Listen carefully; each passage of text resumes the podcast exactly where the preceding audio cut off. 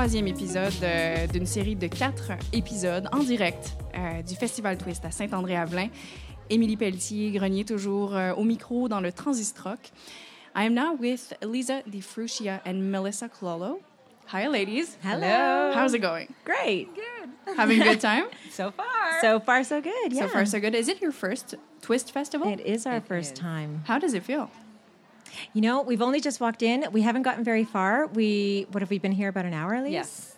So we've talked to a lot of people, but we have not seen very much. But the energy is amazing. It is great. And we know a lot of people in the Montreal knitting industry mm-hmm. and the Quebec knitting industry. So we've just been bumping into them, and everybody is just so happy To see each other. to see each other and to show showcase their projects and collaboration. So the vibe is so amazing. We can't wait to get back out there and Okay. touch and feel. I'll try, I'll try to do it fast. You know? um, Lisa, Melissa, you're both co-owners, right? Yeah. Of uh, this shop that's called Espace Tricot, uh, Exactly. based in Montreal. Yes. Give me a little bit of history, because from from what I've read, uh, you've been in business for now almost ten years.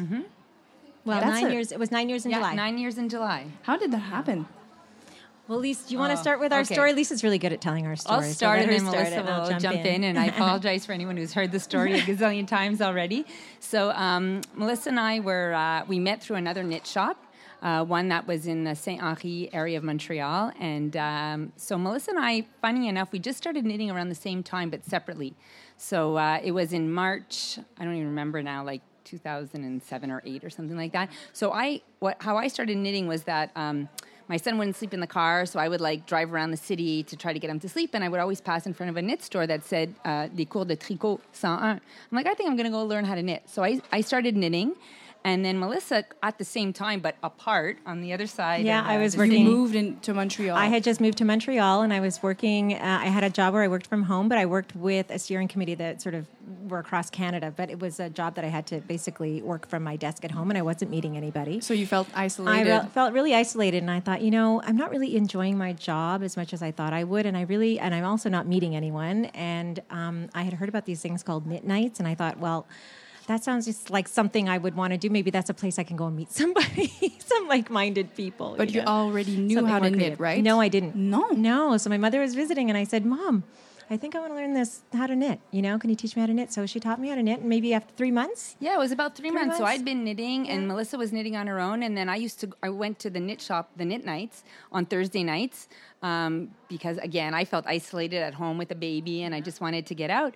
And there were lots of people there, very friendly people, but sort of just not people that I connected with on on a deeper Social, level, yeah. on a social level. And then uh, one one day, one night, I'm sitting there knitting and at a table, and there was nobody next to me. And Melissa walked in, and like as soon as I saw her, I like I always say it was love at first sight. I saw No her way. walk in the door. I, I'm like, oh my god. That's her. She's for me. She's my friend. And she looked right at me and she said, Is anyone sitting next to you? I'm like, It's all yours. That's And quite romantic. it was It was very romantic. romantic. and we developed this am- amazing friendship. And so we would just like, then we started meeting at coffee shops and knitting and hanging out. And Melissa wasn't so happy in her job. And I was like, okay, I'm, I've been home for four years now. It's time for me to As a do mother. something as a mother. Yeah. And uh, I was a teacher in my previous life and I Right. didn't want to go back to teaching. So we kept talking like, oh, what should we do? Yeah, we we entertained all kinds of possibilities. We didn't really know. I think we felt like there was something was going to happen. Yeah. We were going to do something together. We had no idea what it was, and I had had some ideas about opening like a, a sewing lounge, like a sewing store, fabric store, and uh, I tried to convince Lisa that this was a good idea. And then she, she uh, she's like, okay, well, why don't you show me how to sew a bag? So we got together, we bought For fabric starters. for starters. And I said, like, I don't really think I could do it. Yes, I can teach you. I can teach you. And then we made the bag, and she's like, Nah, no, you're never gonna. Sew. You will sew. never be a sewer.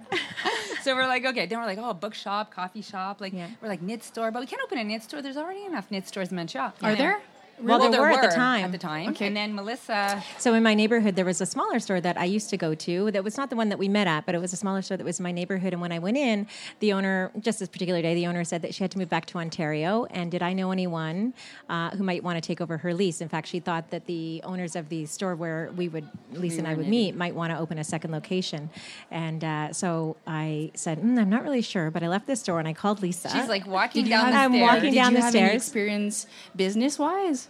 Not at all. No. uh, my background is in psychology and nonprofit management. And I'm a phys ed teacher. it's So- Education physique. And how how did that happen? We just said, "Are we opening a yarn store?" Because we feel like we're smart and we have common sense. Yes, and So we're, we're knitters, and we know what knitters want. And Oh, yes, we knew frus- that's more of it. Yeah, actually, and we were frustrated because the knit shops that we went to, it's like, oh, they should do this, they should do that, and we always felt like we kind of knew what they needed to do. So, like Melissa calls me, she's like walking down the stairs, she's like, Eleanor's moving. That's it. We're opening a knit shop, and three months later, we had our store. But we had only been knitting for about a ye- almost a year and a half. so we were not actually um, proficient enough knitters to open a yarn store without hiring an expert. We had to hire an expert right away. But what was lacking for you? Um, there's so much to Oh, know. yeah. I mean, we were nervous about just helping. If people came in with a very complicated project, would we be able to help them with their mistakes? Would we, we hadn't even knit a, a pair of socks, I think, at no, the time. we had that never opened our knit socks. We- I don't even so think many we knit a sweater. Yeah. And what what but we're very organized people. We're very, we we have kind of vision and we, we see when we see things, we always say we can't create it, but when it's there, we know it's missing. So from our experience of going to shops, we knew what was missing and we As knew what we wanted as clients. Yeah. And one of our great, uh, one of the great things is that we were able to self-finance our store. So we weren't beholden to any shareholders, any government grants, who we would have to produce something so for them. independent financially. We were financially independent, and so and we're also very um, we're because like I said we're very organized. We we did all the numbers just like on paper Mm-hmm. and no spreadsheets or anything. No business plan. no business whatsoever. plan at all. We and it seemed time. fair at that time? Because I mean, starting a business, it We sounds. just knew what we were willing to risk. Okay. And and if we lost everything, would were we prepared to lose that and go on afterwards? Yeah, and I think we just sort of said, okay, you it's know worth what? the risk. We're, it's worth the risk. and we knew how much um, we knew how much we would have to make in a month to break even. And so we're like, okay, so if all else fails, we had a contingency plan. We'll clone, close, we'll sell everything. The most we'll lose is, lose is like say ten thousand bucks each. Are we willing to take that chance? So we said yes, and then on our opening day, we made enough money for to survive the month. We're Because like, all we "Oh, had we in can the do bank, this." on the opening on day. the opening, Opening day. day. I mean, which business can say that?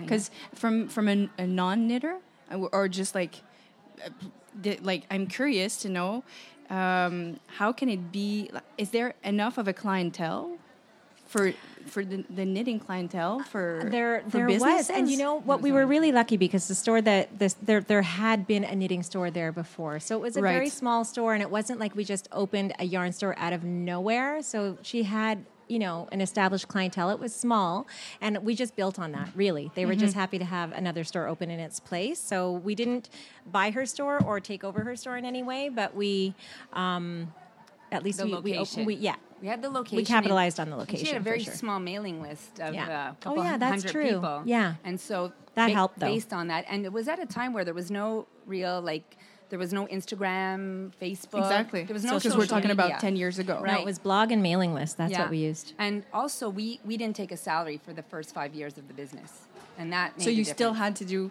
something on the side, I did for the first. How long did I keep my? You old kept your job for like good a year and a half, two years. Oh.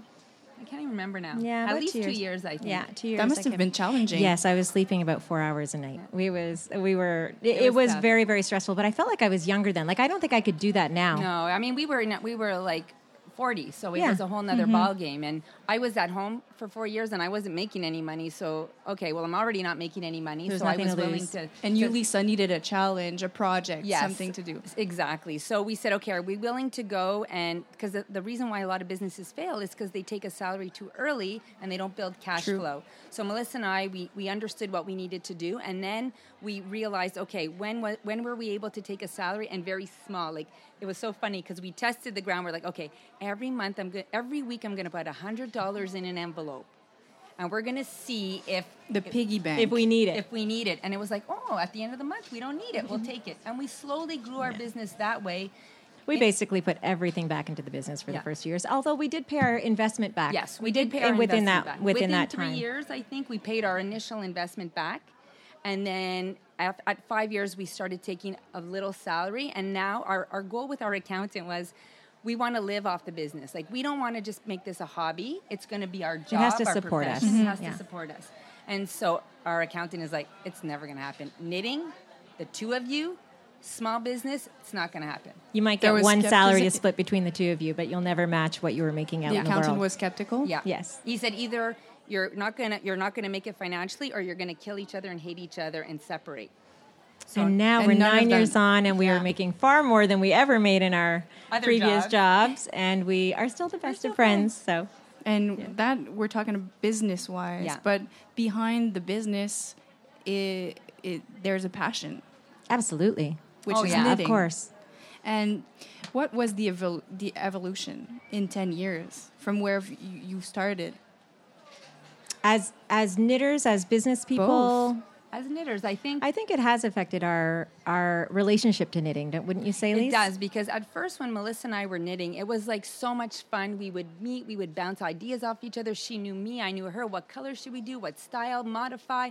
And it was like really this passion and this friendship. And we, we so many people lack that in the knitting world. They're all by themselves, you know. And we really had each other. And then when it became when we got went into business, it was about okay, we have all these yarns. We have to showcase the yarns. What colors do people like? What patterns do people want to knit?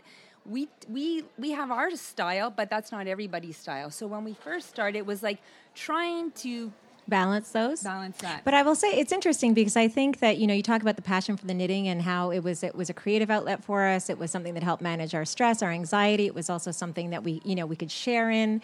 Um, it fed our friendship. Uh, then we opened the business, and I felt I feel like that remained.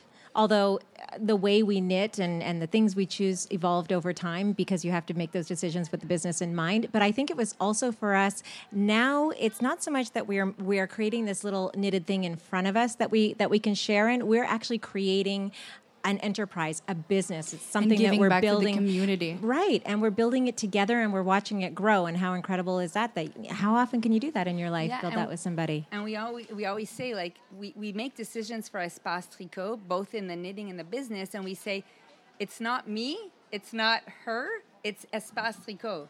So There's like a third there's like a a third, third person. person. So when we create patterns, like Melissa and I have started designing patterns and, and the yarns we choose and the projects we knit, we're like, this is an Espace Tricot thing. Yeah. It's And not it- necessarily Melissa, not necessarily Lisa, but you can see that and say that's Espace Tricot. Yeah. And this third person, Espace Tricot, um, is way more than a business, right? Because there are classes, there's a physical store, there's an online store.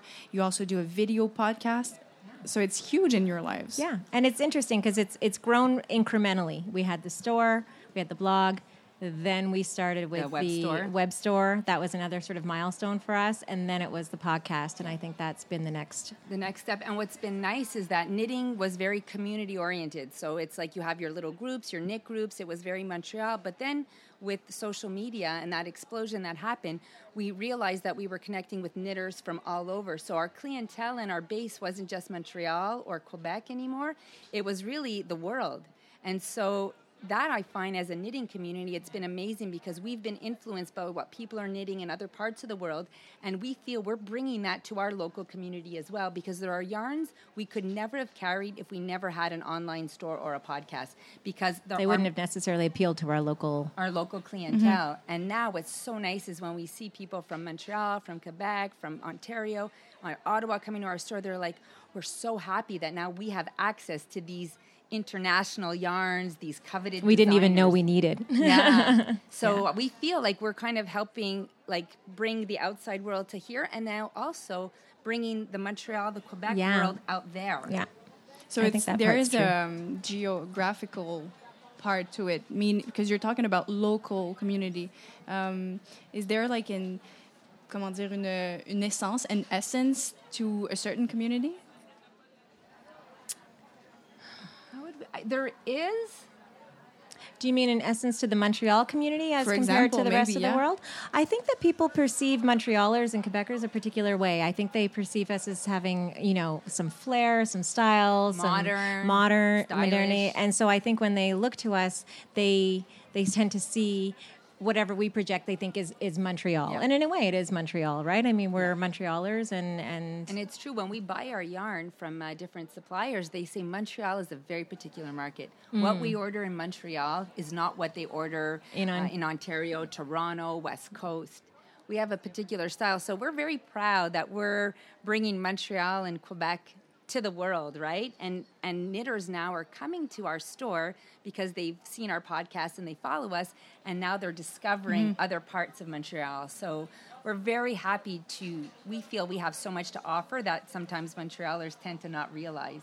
And how, what about Espace Tricot? Is there an essence to to the type of yarn that you're selling? How would you do, how would you characterize our store, Lisa? I mean, I think just in that way, I think that we really try to have um, a wide variety of natural fibers. Modern, we're modern in our style, I think, and in our approach. And and I think that when we opened our store, that was one of the things that we wanted to bring forward in the community is just that modern approach to knitting. knitting. So I, I you may or may not be uh, familiar with the Exactly. the website Ravelry.com, but this was something that uh, uh, a, a huge sort of how would you describe Ravelry? I mean, It's it's, like a repository, database discussion forum of patterns. of Yes. patterns, it- but it connects the knitting community. It's it's basically a social. It's like a Facebook for knitters. yeah, it's a social media site in a way, but it's also a repository, a database, um, discussion forum, So designers. it's a marketplace as well. Modern's way of knitting, and it had just launched a couple of years before we opened our store and and it really it's that that helped us build our store 100%. the way that we were able to do it and to take knitting from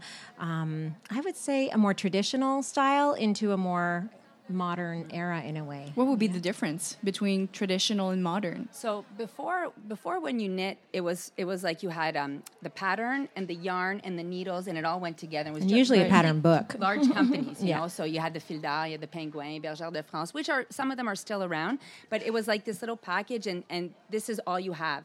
And then what Ravelry did was it opened it up to have designers from all around the world. So- independent designers so yeah you could go on Ravelry and say, I want to knit a sweater, and you could find so many different styles knit with so many different yarns, and you could buy it right away with a PDF download, or some of them were free. So about sharing the knowledge, and, Sharing uh, the knowledge and, and realizing that oh, I don't have to knit with the yarn that that pattern is knit in. I could I could knit with a different yarn, substitute. So then that allowed us to start bringing independent dyers who don't have uh, lots of patterns. They have a few patterns.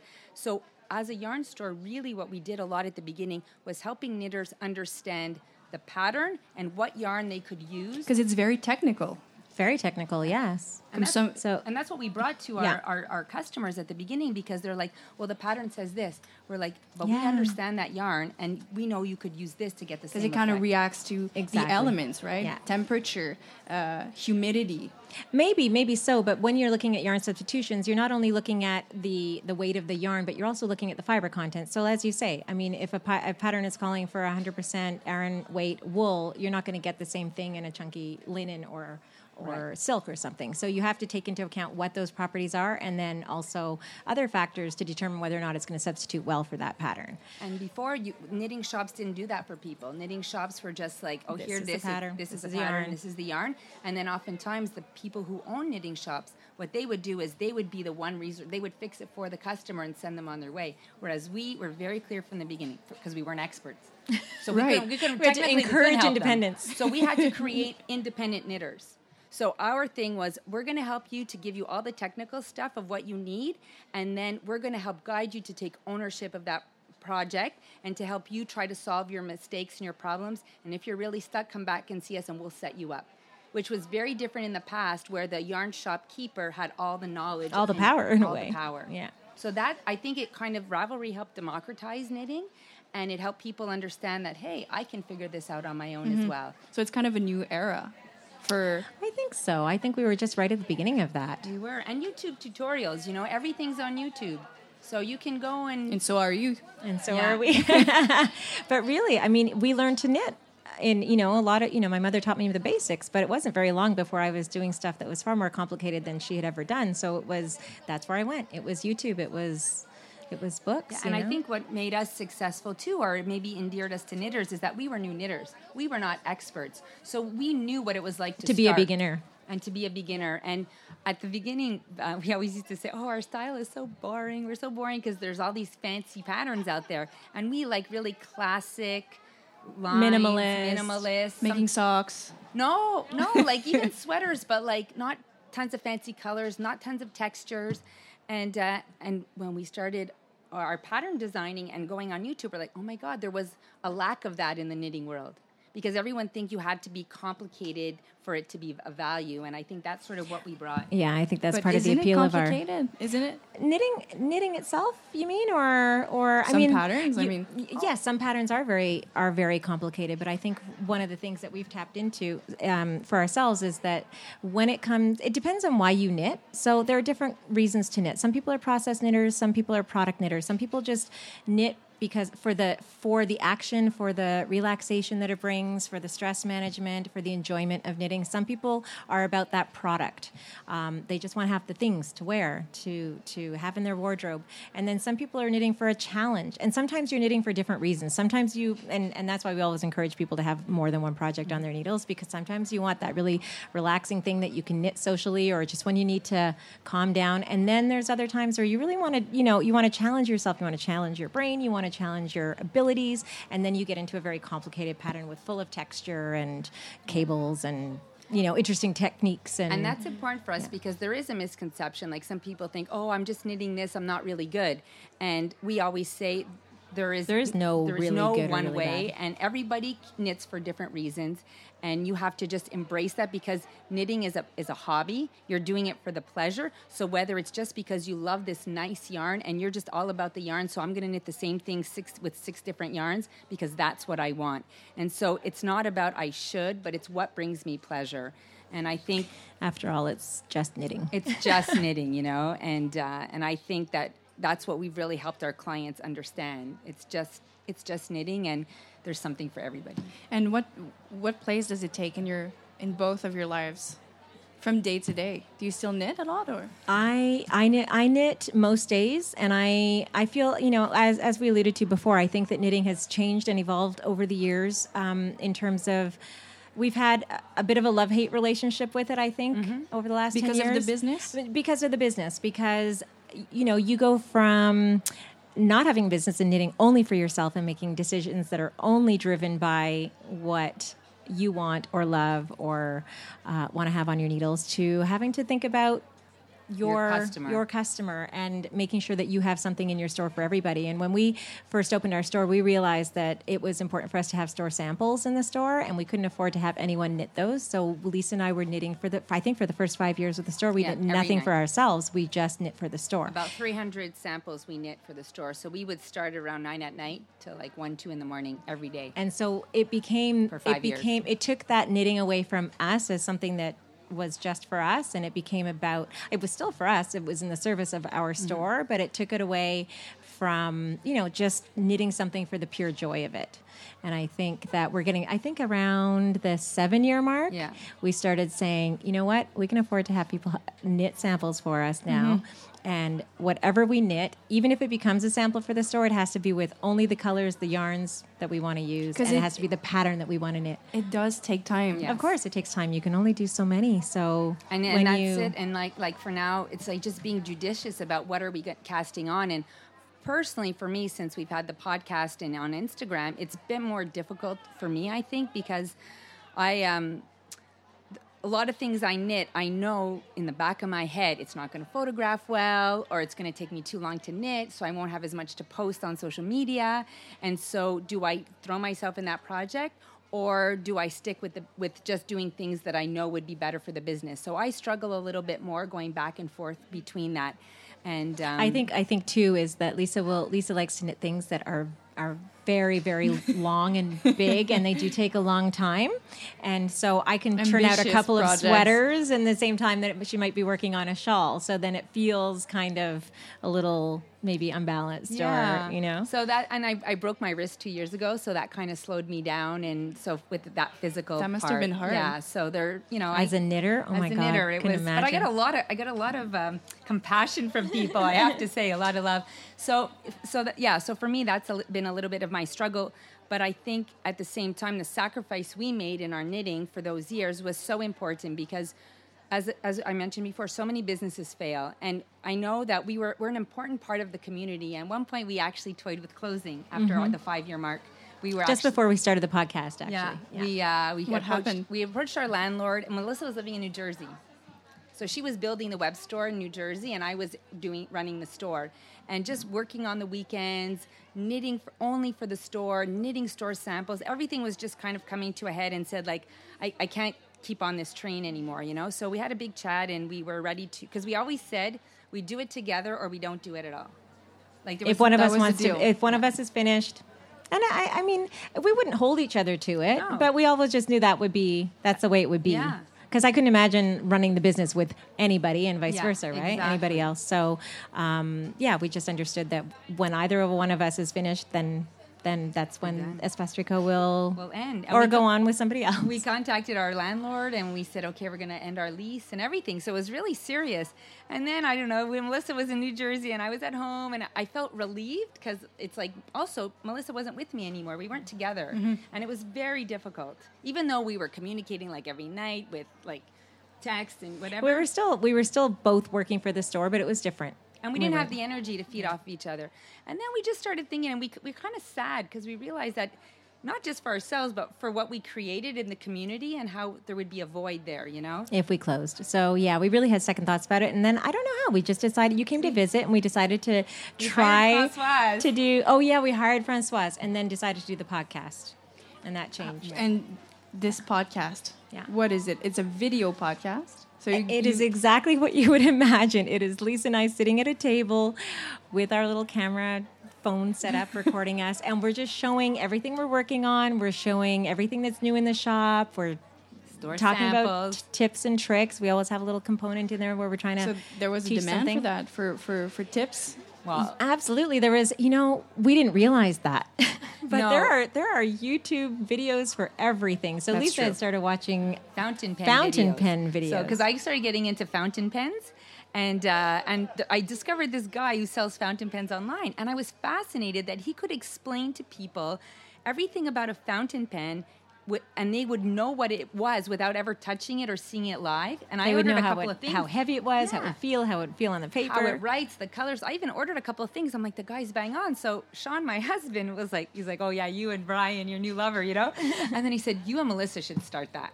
I'm like, yeah, right. I And I tell like, Melissa. no She's way. like, no way. He's like, you two would be great because you can explain. You have a web store. But people don't really know what the yarn is like because they can't see it Mm-hmm. or touch it. You you would be fantastic at, at explaining it. So we said, okay. So finally, after we got over our mortification, I said, Lisa, you can be in front of the camera. I will record it. and I'm like, there's no I'll ask you questions. We are the we are the face of Espace Tricot. So we said, look, au pire aller, on va le faire, and if it's not good, we just will never air it. It's not live. No, it's not. So we did it, and we're like, okay, let's give Can it we a try. improve? Yeah. En tout cas, we we So it works. uh, hundred A percent. hundred percent, it works. It brought us to the world. It brought us to the world in a way that just having a website couldn't What's the do. answer? It was the answer, in a And way I for think us. I think for for what really what I think what the reason people like the podcast is because I think as fundamentally it's our friendship and our interaction because we are who we are. Like we're not putting on a show, we're not polished. We're just At like all. all. the other knitters out there. And we have the same insecurities and worries and th- I think that's the comment we get the most, right, Melissa? Yeah. and the fact that we show lots of nice projects and yarns and we're honest with people and and we try to do a little educational not a tutorial but just we talk about like fabrics and how they react or needle choice and you know, mm, adjusting your sweaters to fit your body. Yeah. and at first we thought who like who wants to hear that from us like we well, really it's interesting because Lisa started talking to me about these podcasts and how we should do a podcast, and she's been watching fountain pen podcasts, and I'm like, if there are fountain podcast, fountain pen podcasts, Yes. there must be some knitting podcasts out there. So I started there watching. are. There were, and I had no idea. So I think we were one of the first sto- uh, podcasts that was by store owners. So there were lots of people out there podcasting who were knitters, Mm-hmm. absolutely, and they were great, and I was immediately hooked, and I watched them all, and I still do. Um, but I th- think there was just maybe one store in Vancouver. Um, yes um, i forget the name it was something Oh, It'll come to Yeah. me. But anyway, so um, I was like, oh, so th- we might it might be unique, a, a unique perspective to bring to. yeah to and just just giving classes uh, through Espace Tricot wasn't enough. well, you just don't have the reach. Right? Like only the local people can come to the classes. Mm-hmm. So you you you're not getting information out to the people who are maybe two or three hours away or in the middle of Of the night, uh, or- you know, in Yeah, the middle of the night or anywhere, you know. And, it's- so and it's true because there's there's a lot of people who are knitting. They don't have a community because they live in a town with no knit shop, or they don't have any friends who knit.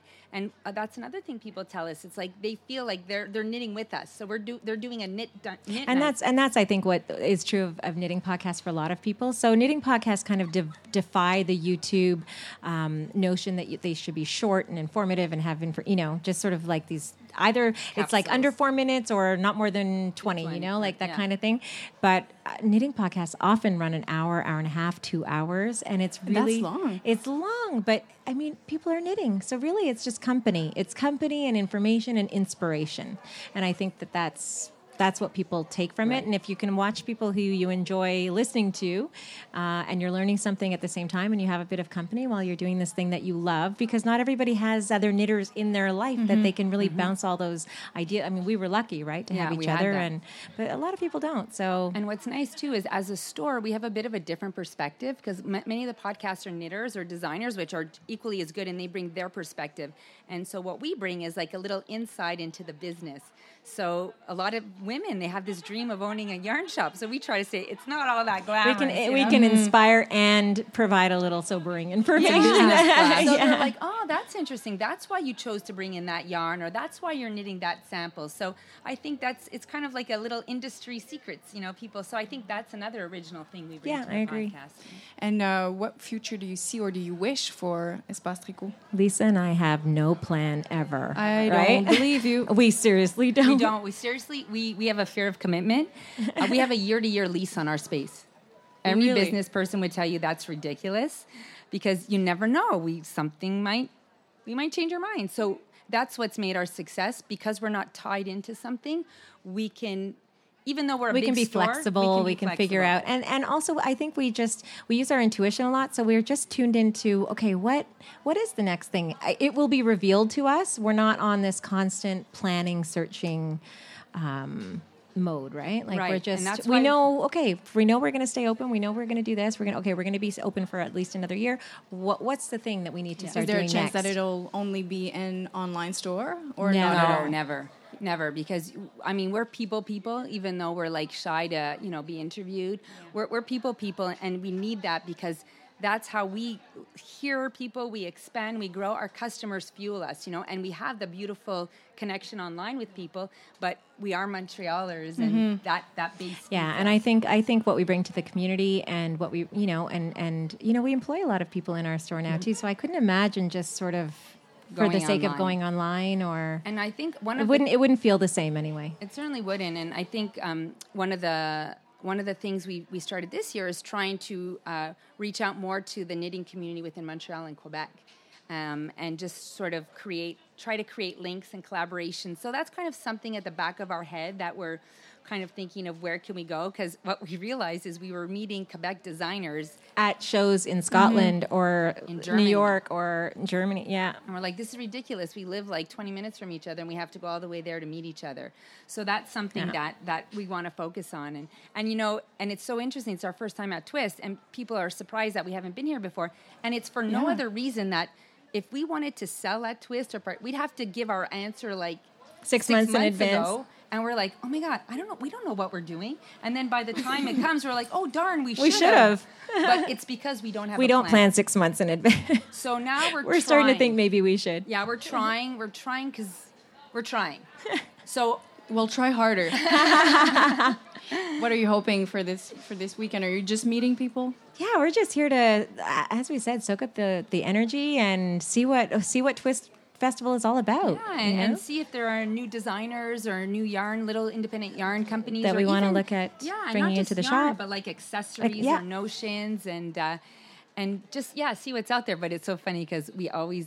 Like we get sucked into buying stuff when we go to festivals. So we're in the car. We're like, we're not We're- buying. You said stuck. Did are you you stuck buying? what we do is we're so inspired we want to buy Right. so many things Yeah. but then what happens is that we buy and then we just we have a store of yarn so we're like we're not buying anything this weekend we're not buying anything this weekend because because we don't have so- time to knit with it. We, Yeah. we just can't get to it. Yeah, because and there's so But many. we just we beautiful see things. it and everything's so beautiful and we just want it. You know, like every other knitter Yeah, ever. We're Yeah. just like every other knitter. Um, just if people are curious, so Espace Tricot is a business located in NDG in Montreal. On where exactly? On Monkland Avenue, 6050 Monkland Avenue. yeah, Notre Dame de Grâce. We're next to the Metro Villa Maria. So uh, we're about a 10 minute walk from the Metro Villa Maria or uh, a short few minute bus ride Yeah. from there. So Lisa, Melissa, thank you so much, ladies. Enjoy Ah, yourselves. It was our pleasure. Thank you so and much. continue knitting forever. that we will do. Merci, it was wonderful.